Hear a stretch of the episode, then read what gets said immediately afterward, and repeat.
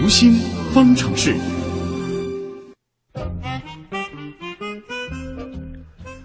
综艺节目《爸爸去哪儿五》这一季的小朋友们都可以说是特别的可爱，金句不断，搞笑事件也不断。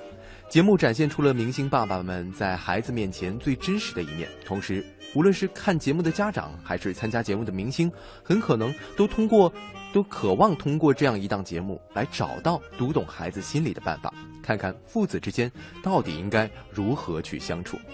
那么，和母亲相比，父亲对孩子的心理健康发展起到哪些作用呢？我们首先来听心理观察员于玉新的分析。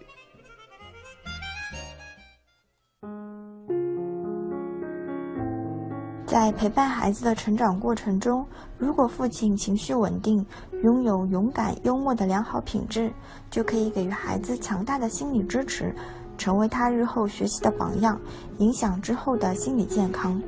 在孩子进入模仿阶段后，爸爸的模范力量就更为直接，孩子将迅速学习到爸爸面对生活的难题和困境时体现出来的态度和方法，学到如何管理自己的情绪。另外，在一个和谐家庭中，父亲可以通过支持母亲和帮助照顾孩子，来缓解母亲心理问题对家庭可能带来的负面影响。很多孩子在心理上是把母亲当做依靠的，如果父亲对母亲关心体贴、积极配合，那么孩子都会感到快乐、情绪积极。男人和女人在带孩子上各有优势，父亲在孩子的发展过程中可以发挥出巨大的作用。父亲的积极陪伴对孩子从语言到认知和心理都具有正面的影响。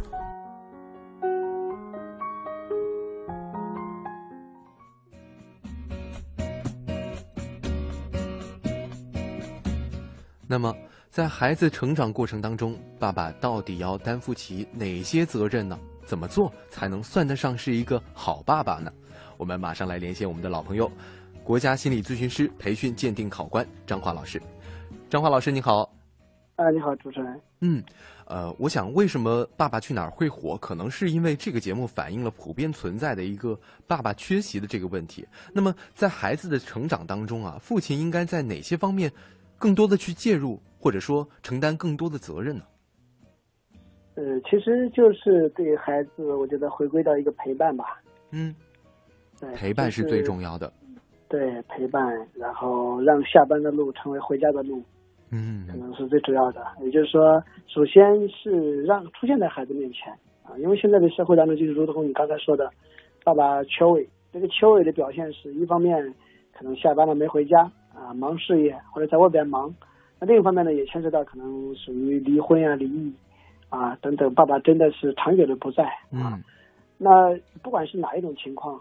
嗯，不管是你离婚也好，其实是夫妻之间的事情，还是说你夫妻之间，这个你忙工作也好，还是两个人争执也好，那对于孩子的陪伴是不可缺失的。哪怕你是离婚了，我们也经常会建议很多人，你定期的去视频也好，电话也好，你还要去看望孩子也好，陪伴孩子。我想这个都是非常重要的。嗯，因为只有长期在父父亲的陪伴，因为是母亲这个角色不可替代的啊，她给孩子带来阳刚啊，带来榜样作用啊。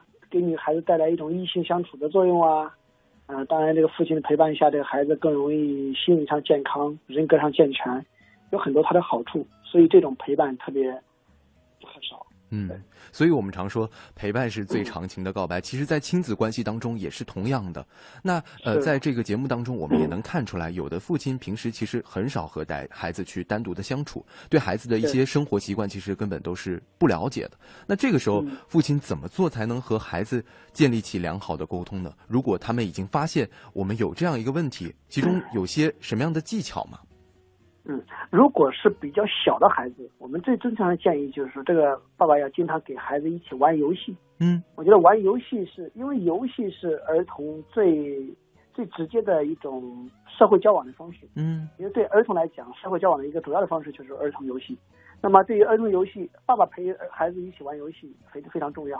那接下来就是怎么个玩法？比如说，呃，我们经常会建议很多爸爸就是放下大人的架子。嗯，首先我们会蹲下身子。要给孩子一个高度，这个高度不只是身体上的高度，心理上的高度。那甚至呢，会放下大人的架子啊，比如说，甚至坐在地上，也是坐在地上啊，去做一些很幼稚的事儿，嗯，这个时候孩子才会觉得你是给我是一个层面的层面的。然后呢，陪孩子玩一些在孩子眼里很很很很有趣思，但在大人眼里可能很单纯、很幼稚的事儿。嗯那这个玩的过程当中，还才有机会接近孩子，才能知道孩子的心声，而且有机会接触了，哪怕你比如说你给他去玩牌，你翻一个我翻一个，那在翻的过程当中，可能他去抢，你也有机会教育他说，哎，那不管怎么样，我们玩的时候要按次序呀，啊，不能耍无赖啊，等等等等。其实，在这个过程当中，你不但走进了孩子的心里，还进一步的在通过这种游戏塑造了孩子很多的个性上的或者习惯上的、嗯。规矩上的东西。嗯，对，所以说，可能爸爸们可能还需要更多的去站在孩子们的角度去想问题，而不是说站在一个成人大人的一个角度去看孩子们喜欢的东西。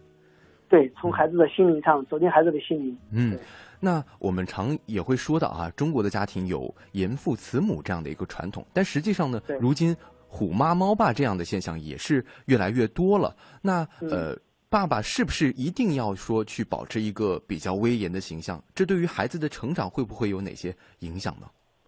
我觉得呢，爸爸呢是威严也好，不威严也好，本身都没有什么错。嗯虎妈猫爸也好，还是虎爸猫妈猫妈也好，就是总而言之，教育孩子就两个点，一个点呢就是你要给给过孩子足够的爱嗯啊，但是呢，就这一点呢，慢慢的很多家长开始意识到，因为如果缺少爱，他后边就会各种弥补爱，就会各种去去去做出一些不合理的这个这个超限制的补偿，对孩子就会带来很多问题。对，那这个，但是现在很多家长意识到了这个问题，那光光爱还不够，不能嗯。爱而没有规矩，所以呢，就爱而又有规矩，嗯。给孩子告诉他，孩子，我爱你，我怎么怎么样你，但是你，我要求你的事情，你还必须要怎么做，啊，你必须这个在一定限制内该干嘛还要干嘛，嗯规矩要建立的，尤其是在比较小的时候。嗯那所以很多家长都是一方面可能过于爱了，一方面是过于这个规矩了，可能都会让这个孩子有所缺失。其实嗯我们所谓的所谓的严肃、威严，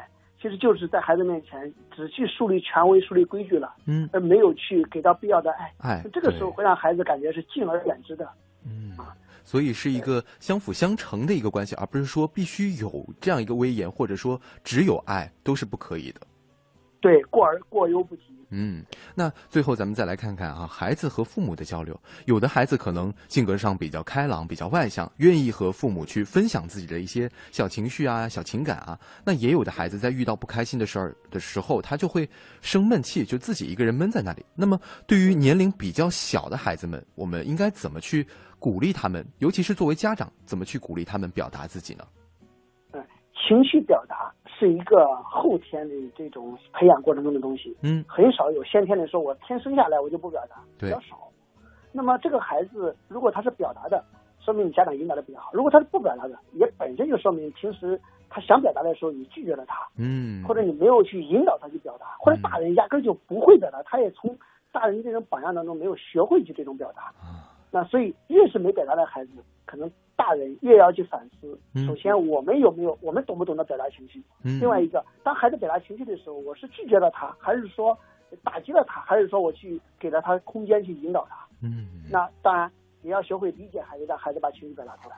对，所以说，首先要大人们知道如何表达情绪，然后才能教自己的孩子如何去表达情绪。对，反正没有天生的孩子就是就完全不表达情绪的，嗯所以这个不是说上来之后我们就批判孩子你怎么不表达啊？我们一定要学会反思，并且呢学会必要的引导，也就是鼓励他去把心情表达出来。嗯，可能在亲子关系当中，也更需要家长们去反思一下自己的行为对于孩子的影响。对，嗯，好的，今天也非常感谢国家心理咨询师培训鉴定考官张华老师给我们带来的介绍和讲解，谢谢您。嗯，好，再见。嗯，再见。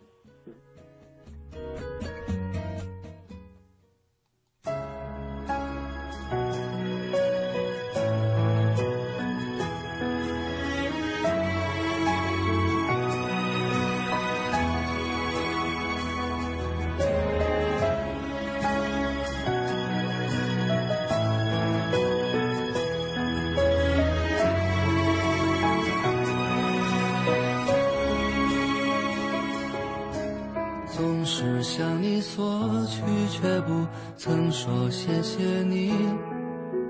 直到长大以后才懂得你不容易。每次离开总是装作轻松的样子。好的，以上就是今天新闻实验室节目的全部内容。本次节目编辑王威、乐琪、盛燕姿，监制音乐平，我是唐月。明天的同一时间，新闻实验室，咱们不见不散。手掌，可是你不在我身旁，托清风捎去安。